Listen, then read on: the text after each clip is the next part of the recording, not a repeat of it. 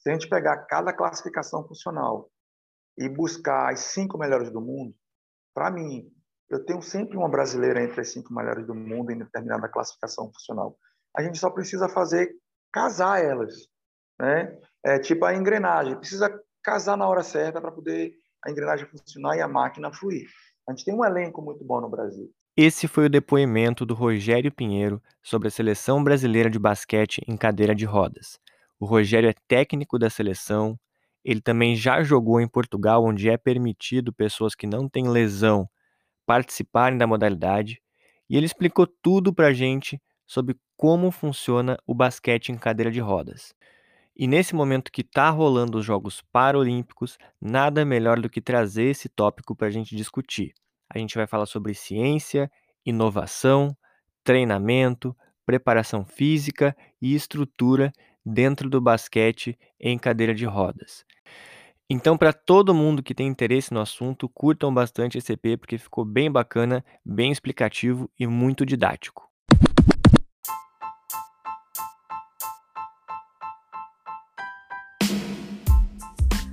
Você está ouvindo ao B-Lab Podcast, um espaço dedicado à performance esportiva. Meu nome é Gabriel Solé, eu sou treinador e preparador físico aqui na Europa, e se o teu objetivo é se tornar um atleta ou treinador do mais alto nível, esse é o lugar para ti.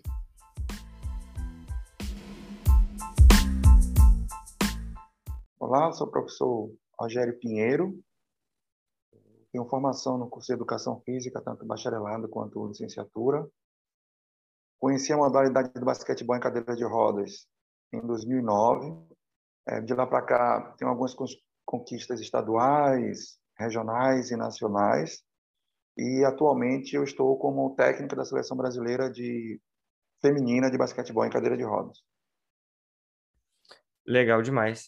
É, e como, como é que foi esse processo para tu chegar na seleção? É uma, é uma federação? Foi por resultados? É... é tem uma, existe a Confederação Brasileira, né? A Federação Brasileira de, de Basquetebol em Cadeira de Rodas, essa BBC, e, e tem, é, é, ela é um regime presidencial, né? E, obviamente, é, é a escolha de, de diretoria, de presidência, eles têm as avaliações dele, e acabou me escolhendo para poder ser o atual técnico da seleção. É, a, o técnico anterior né, tinha como uma provável meta é, tentar conseguir classificar a seleção brasileira para as Olimpíadas de Tóquio. É, faltou, faltou pouco, né, porque tínhamos duas vagas é, lá no Palapan, o Parapan de Lima. Então, eram três, duas vagas para o, para o basquete feminino e o Brasil ficou em terceiro. Aí passou os Estados Unidos e Canadá Aí, na mudança da gestão, a nova diretoria achou por bem trocar a comissão técnica e eu fui agraciado com esse presente. Uhum. Legal. É. E, e, como é que é a rotina assim do de trabalhar com a seleção? Porque no clube tu tem o teu clube lá, tu é, na, na, mesma cidade sempre e tal. E com a seleção é, é, um núcleo de treino? Como é que tu faz o acompanhamento? É, qual é a frequência dos treinos e competições? Como é que rola isso com a seleção? Então, é, por sinal, eu estou numa etapa de treinamento da seleção, a gente está se preparando para o Campeonato Sul-Americano, que é, que é em novembro, é a primeira etapa. A gente divide os treinamentos da seleção brasileira é, por etapa, né? Como a gente não tem um centro de treinamento para a seleção, então a gente se reúne por etapas. Geralmente as etapas duram de 7 a 10, 15 dias, depender de quando vai ser a etapa e para qual competição vai ser. Então a gente por exemplo, o Sul-Americano, que é em novembro, nós teremos duas etapas. Essa primeira agora que a gente está aqui agora, a gente entrou aqui dia 23, só vai sair dia 3 de setembro. Depois tem uma etapa no final de novembro e aí a gente já faz a etapa e já viaja para Buenos Aires para disputar é, o Sul-Americano. É, geralmente, para cada competição, a gente faz duas ou três etapas e depois já viaja para a competição. Uhum. Legal. É, e o objetivo agora é pensando no, é, nesse ciclo olímpico próximo para os próximos Exato. Jogos. Exato. A gente tem é, como meta a Paralimpíada de Paris, né, e até lá a gente tem esse ciclo aí de, de três anos, e temos como competições é, o Sul-Americano, a Copa América, depois o Campeonato Mundial, aí em 2023 o Parapan, que dá a vaga para disputar a Olimpíada de Paris. Então a gente tem todo esse ciclo aí para avaliar os atletas, planejar as nossas estratégias para chegar em, no Parapan na melhor maneira possível para tentar a vaga. Entendi, legal demais. Então, assim, para o pessoal que não conhece muito é, o basquete em cadeira de rodas, vamos passar um pouquinho assim das regras básicas, né? Porque olhando o visual é bem parecido com basquete, né? Mas acredito que deva ter várias peculiaridades que, que só de olhar o jogo na, na telinha ali não dê para perceber tanto. Pode falar para a gente alguma das regras básicas assim específicas da, da modalidade? Então, você falou o ponto certo, né? É basicamente parecido com, com, com o basquete olímpico é, dimensão de quadra, tempo de jogo, bola, altura de aro, essas coisas são idênticas ao basquete olímpico. As peculiaridades são a cadeira, né, que, que faz a diferença. Né? Existe é, algumas regras de cadeira que diferencia do, do, do, basquete olímpico. O nosso andor, o nosso drible né, do, do olímpico, o atleta dribla, ele para de driblar, ele tem que passar a bola ou fazer o arremesso é, no basquetebol em cadeira de rodas, eu posso driblar e parar, botar a bola no colo. Então, eu tenho essa facilidade né, do drible na cadeira de rodas. É, tem o andor, né, o drible, a regularidade do drible, que a gente diz que é o andor. No basquetebol em cadeira de rodas, eu não posso dar três impulsos na cadeira com a bola sobre o meu controle. É, eu tenho que dar dois impulsos no máximo e bater a bola. Aí eu posso colocar ela no colo e continuar driblando, empurrando a cadeira Tá? Tem a situação da classificação funcional dos atletas. Né? É, todo atleta ele tem a sua classificação funcional que corresponde ao tipo de lesão dele. Então, quanto mais grave a lesão, né, tipo uma lesão de torácica, um lesado medular de, ser é, de cervical, ele tem uma classificação, é, uma lesão grave, vamos dizer assim. Então, ele tem a classificação mais baixa, que é a ponto 1. Então, quanto mais grave for a lesão, menor é a sua classificação. Aquele, aquele atleta que tem uma lesão mais leve, ele tem total controle de tronco, é, vamos dizer assim, um amputado, amputado de um, de um membro só inferior, até a altura do joelho, por exemplo. Esse atleta ele tem a pontuação 4,5, né? Então, assim, para ficar mais, mais fácil. Quanto mais grave a lesão, menor a pontuação. Quanto mais quanto menos grave a lesão, maior a situação. Então, cada atleta tem a sua classificação funcional conforme a sua lesão. E eu, os cinco atletas em quadra, eu tenho que pegar a soma deles, de suas classificações, e posso jogar no máximo com 14 pontos. Entendeu? Então, ah, você vê no jogo, você tem um, um time que ele tem três atletas altos e tem dois baixos, aí já tem um outro que só tem cadeira baixa, aí você fica assim, pô, é, por que, que o time de lá tem, só tem um alto, o time de cá só tem baixo? Né? Aí tem aquela história do, da classificação funcional. Né? Que a gente não pode ultrapassar 14 pontos. Toda vez que a gente ultrapassa 14 pontos, a gente toma uma falta técnica. Eu uhum. acho que uhum. talvez essa seja as peculiaridades da modalidade. No mais, é o jogo em si, né? É, tem transições, é, marcação em zona, marcação, pressão quadra toda, toda, toda, toda a, a estrutura do, do, andante, vamos dizer assim, né, do basquetebol olímpico, no cadeira de rodas você vai achar a mesma coisa. Entendi. É, isso da, da classificação, ali, da, da pontuação que tu falou, é bem interessante, uhum. bem interessante saber uma coisa que eu não sabia. É, eu queria te perguntar especificamente, assim, é, da cadeira ela tem que ter alguma especificidade é, oficial para poder participar, Sim. ou pode ser vários tipos, várias marcas, ou tem que ter alguma. É, qual que é o, é, o requerimento, assim? Tá, independe da marca, independe do tipo. Na verdade, hoje em dia, só, basicamente, as cadeiras só tem dois tipos, né? É, é uma com seis rodas ou uma com cinco rodas, né? mas a marca indifere. Né? Aí ela tem as peculiaridades, sim, a altura, é, tem as exigências, né?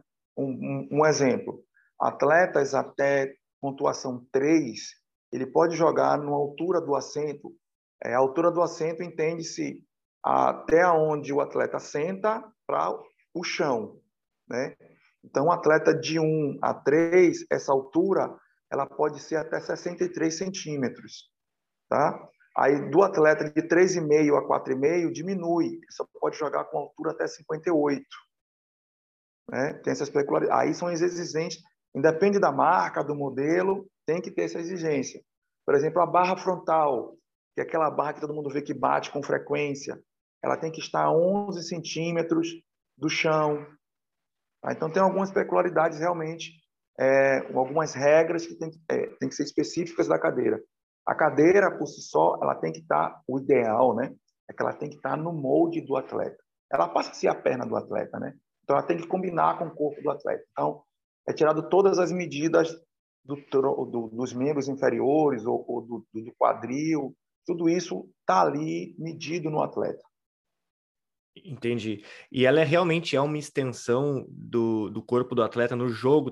Se ela estiver na linha de três, é, conta como dois. Se for fora da quadra, o, o jogador está fora da quadra. Exatamente. É, e, e, como é que funciona a questão da, é, por exemplo, se bater uma cadeira na outra? Isso é falta, não é? É nem todo choque, né? Por ser um, um esporte de contato, como é o olímpico, nem todo choque de cadeira, né, acaba sendo faltoso, né? É, a maioria é só é só questão de trajetória, né? É, ou então, é, como a gente diz no, no, Olímpico, né? entrar no espaço do cilindro imaginário, empurrar a cadeira de, indevidamente, ou então bater com uma determinada força, desculpa, bater com uma determinada força no fundo da cadeira do seu adversário. Aí são algumas faltas, mas no mais, a maioria dos choques realmente é um esporte de contato, é briga pelo espaço, igualmente ao olímpico. E como você falou, como é a extensão do corpo, é, um exemplo, se a roda passa pela linha, é como se o atleta tivesse pisado fora. Tá? A, roda é, é, o que é permitido, assim, entre aspas, por exemplo. É, ela tem duas rodas grandes, que são as rodas principais, né? e tem duas rodas na frente. Então, por exemplo, no lance livre, eu posso deixar essas duas rodas pequenas ela à frente da linha, né? O andante, eu, às vezes eu vou falar andante, eu vou falar olímpico, tá? É, é, no olímpico, se você pisar na linha na hora do lance livre, você queima o lance, não é isso? É, no, no, no, no, basquete cadeira de rodas, você pode deixar as duas rodas pequenas ultrapassar a linha, mas as rodas principais, aquelas duas rodas grandes, ela não pode tocar a linha. Aí é como se você estivesse queimando o lance livre. Já na linha dos três, também pela mesma forma as rodas pequenas ela pode estar um pouco à frente da linha, mas as rodas grandes ela pode não pode ultrapassar a linha, senão não é tiro de dois, é tiro de três. Entendi. Legal. E em questão, assim, é uma das coisas mais marcantes no basquete olímpico, andante, como tu falou, é, é a altura, né? Todo mundo pergunta, ah, vou crescer, como é que eu faço para crescer? Quero ser alto e tal. É, no basquete de cadeira de roda, isso também é uma coisa, é um fator é, preponderante, assim, é, é uma coisa muito importante ser uma pessoa alta ou não faz tanta diferença? Tá, a altura influencia, tá? Mas assim, às vezes o atleta mais alto, por ele estar tá usando uma cadeira maior, tá usando uma cadeira mais pesada, né, ele não vai ter tanta velocidade quanto um que tenha uma cadeira baixa, que tenha mais, tenha tipo a mobilidade parecida com ele o deslocamento numa cadeira alta ela acaba sendo um pouco mais lento que uma cadeira baixa. Então, a depender de contra quem você estiver jogando, talvez sua altura não faça muita diferença. Né? Mas ajuda, claro. Né? Se você chegar, conseguir chegar com a sua cadeira próxima ao garrafão, claro que vai facilitar bastante. Entendi. Legal. É, e entrando nessa parte mais de jogo agora, falando de questões táticas, né? Você já falou que tem uhum. defesa por zona, é, pressão quadra inteira é, e tudo isso. É, em questão de posições, segue o mesmo padrão de 1 a 5 ou isso acaba mudando?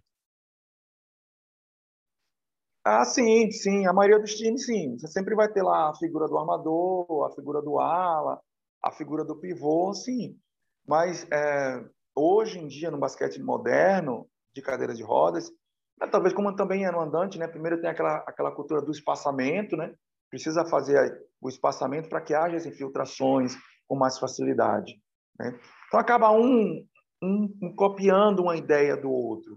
Né? Como, eles, como eles são bem parecidos, a verdade é essa. Mas a figura das cinco posições, ela, ela existe também no, no basquetebol em cadeira de rodas. Como também as estratégias de ataque, as estratégias de defesa. Né? Às vezes você sente um momento, vamos dar uma pressão, pressão na bola, pressão meia quadra, é, um, uma, uma, uma defesa que talvez seja característica do basquetebol em cadeira de rodas, que não, não funciona no, no, no, no basquetebol olímpico, é a chamada defesa em linha ou a defesa em leque. É quando a defesa ela faz uma linha na quadra, impedindo, tentando impedir que o ataque ultrapasse essa linha.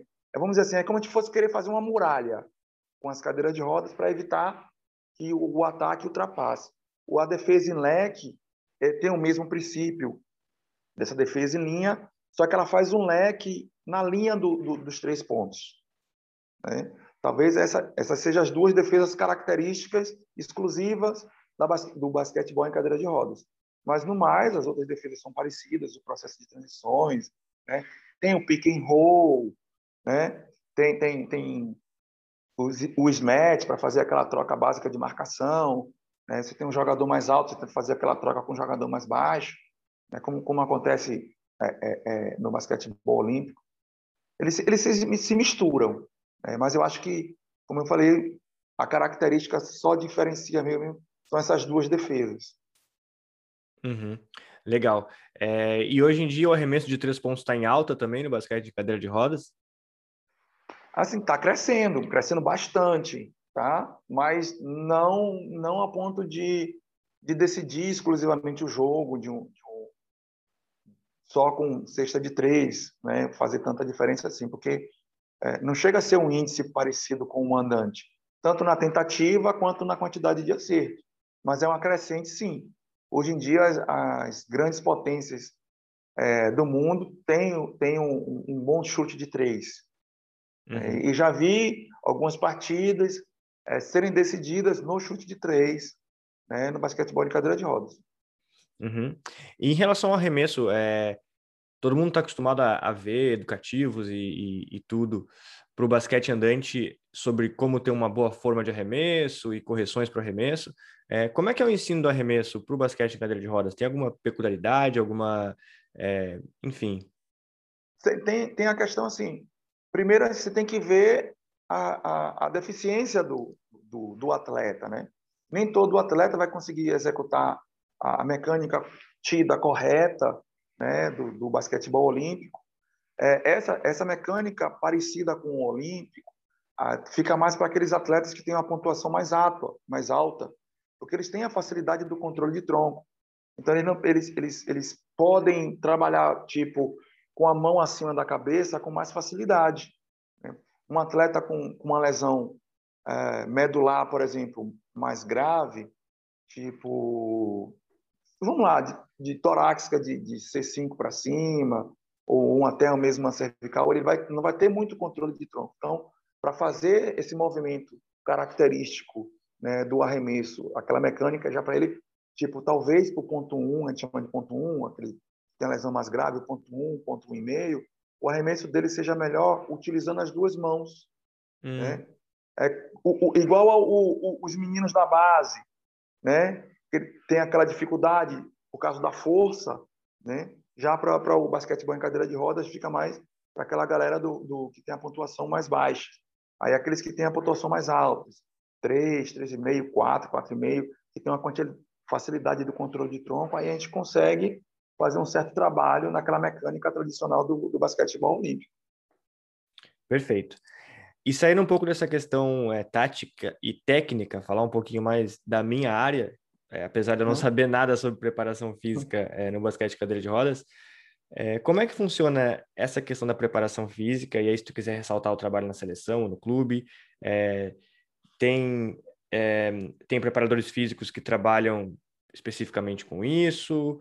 É, como que são realizados os trabalhos, assim, é, é, mais pelo jogo mesmo? Ou tem, por exemplo, um trabalho de condicionamento fora da quadra, trabalho de força na academia? Como é que funciona? Então, é, depende muito do, do, dos clubes, tá? Assim, a, a realidade do, do basquetebol em cadeira de rodas não, não se aproxima muito da realidade do, do, basquetebol olímpico, né? A gente, eu acho que hoje no Brasil, eu acho que consigo contar nos dedos os clubes vamos dizer assim, profissionais. E os atletas hoje só jogam basquete. A gente consegue contar nos dedos. É, então, assim, a maioria hoje vai mais para uma prática, apesar de ter competição, de ter é, é, é disputas, campeonatos brasileiros, enfim, é, mas vai, vai mais para uma questão tipo uma prática mais social do que uma prática mais profissional, né? E aí a gente entende profissional o atleta que vai viver realmente do basquete, né? Aí indo para essa prática profissional, os clubes que têm realmente aí é, é, é, é igual ao o, o, profissional do, do olímpico, né? É o cara vai treinar todo dia, vai ter o auxílio de, de preparador físico, vai ter uma assistência de um nutricionista, vai trabalhar a parte tática e técnica dentro da quadra, vai ter o reforço de uma, de uma academia. Aí, aí sim, os, os clubes profissionais do Brasil trabalham dessa forma. Vai ter periodização de treino, baseado nas suas competições. Mas, tipo, eu digo para você que a nossa realidade hoje, eu acho que não chega nem a 10% de clubes profissionais em relação ao basquete em cadeira de rodas. A seleção, a gente tenta fazer um acompanhamento com as. Uh, vamos, vamos, vamos dar um exemplo aqui. Uh, como a gente vai entrar agora no novo ciclo, a gente vai separar aqui algo em torno de, de, de 30 atletas, de 30 para 40 atletas, para a gente preparar ficar de olho para o projeto de Paris. Então, assim, a gente vai ter a fazer esse acompanhamento com esses atletas. Claro que algumas delas têm a realidade diferente. Né? Tem umas que são de clubes tidos profissionais, que as meninas treinam todo dia, e tem aqueles que o clube vai treinar duas vezes por semana, três vezes por semana, total de seis horas por dia.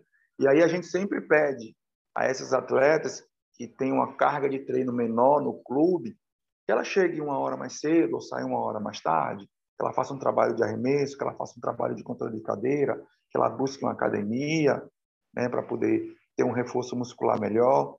Né? a gente consegue fazer esse monitoramento em relação à seleção. Claro que o trabalho está iniciando. Como eu falei para você, hoje estou dentro da primeira etapa do nosso projeto até, até Paris, mas a ideia nossa é justamente essa. Fazer acompanhamento dessas 25 ou 30 atletas que a gente vai trabalhar até chegar numa Paralimpíada. Uhum. E quando tu fala controle de cadeira, o que, que isso quer dizer exatamente?